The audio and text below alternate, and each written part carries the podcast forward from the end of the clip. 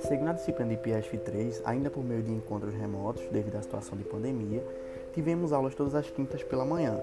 Então, sempre de forma dinâmica e com espaço para perguntas e acréscimo, discutimos sobre a estratégia de saúde da família na atenção do adolescente, atenção integral à saúde do idoso e o Programa Nacional de Imunização.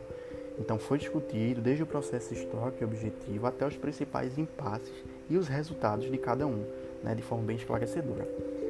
Quando, quando discutimos sobre a estratégia de saúde da família na atenção do adolescente, vimos a questão histórica, né, que até 1980 não era esse grupo não era contemplado, né? Depois do Estatuto da Criança e do Adolescente, ele ganhou uma, uma nova visão, né? E a partir de 2000, por exemplo, já tínhamos a elaboração de algumas diretrizes. A exemplo da Diretriz Nacional de Atenção à Saúde do Adolescente.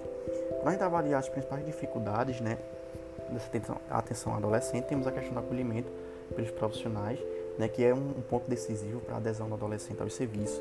A existência do mito de que adolescente não adoece, o que é um, um absurdo.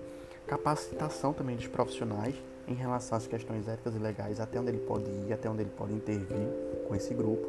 E a questão da dinâmica de oferecimento de serviços, né, tem, que é diferente entre o adolescente masculino e feminino, né, e que deve ser respeitado.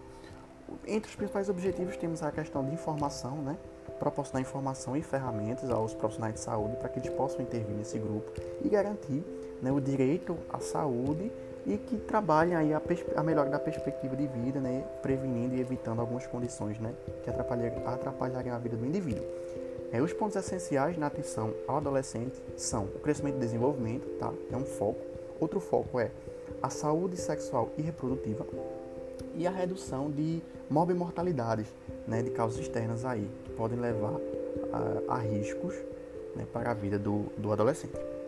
Então, quando a gente avalia já a atenção integral à saúde da pessoa idosa, vimos o, o, a importância de falar sobre esse tema, já que praticamente 15% da população brasileira tem 60 anos ou mais, tá? Isso é reflexo aí da melhoria da qualidade de vida.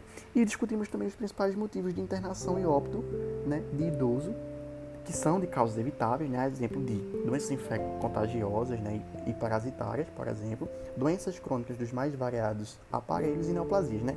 Como eu já disse, todas elas causas evitáveis ou pelo menos controláveis. O histórico também é bem semelhante à questão do adolescente, já que ganhou força recentemente, a partir de 1988, né, quando surgiu aí o direito à saúde, né, definido de Constituição Federal, e para a gente avaliar as barreiras, né, temos a questão de entender o contexto do, do idoso, né, o contexto agora está inserido, que é o que vai entrar é as características da população e do território de atuação. A questão também de particularizar os serviços, né, visto a necessidade de cada um, né, apesar de ser idosos, cada um ter uma necessidade diferente. E a questão de promover a educação né, e melhorar a qualidade de vida, assim como monitorar esse idoso, né, esse, esse período de vida aí desse grupo tão importante. Quando a gente fala de Programa Nacional de Imunização, a gente viu aí a questão de, de ser um programa reconhecido mundialmente, que segue as diretrizes do SUS, né, que se baseia aí num calendário normatizado, frequentemente atualizado, mas com, com algumas adaptações aí para os povos indígenas, por exemplo.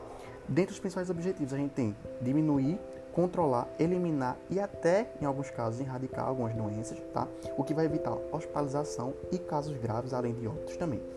Esse programa nacional né, de imunização está baseado em três pilares praticamente, que são a rotina, né, que vai seguir esse calendário de vacinação até o resto da vida, né, a questão da divulgação, que é muito importante na tentativa de desfazer alguns estereótipos, e a questão de controle de surtos quando há.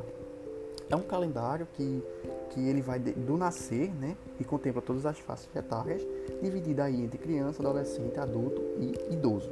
Então, em síntese, né, o, que, o que o que podemos dizer é que entendemos o processo né, de cada uma dessas grandes intervenções, desde o surgimento até o que conhecemos hoje, e aprendemos as peculiaridades dos serviços em saúde de cada grupo né, e como isso tem mudado a saúde do país. Além de tudo, podemos nos orientar também a partir de então né, de como participar desses processos, né, sendo futuros profissionais da saúde.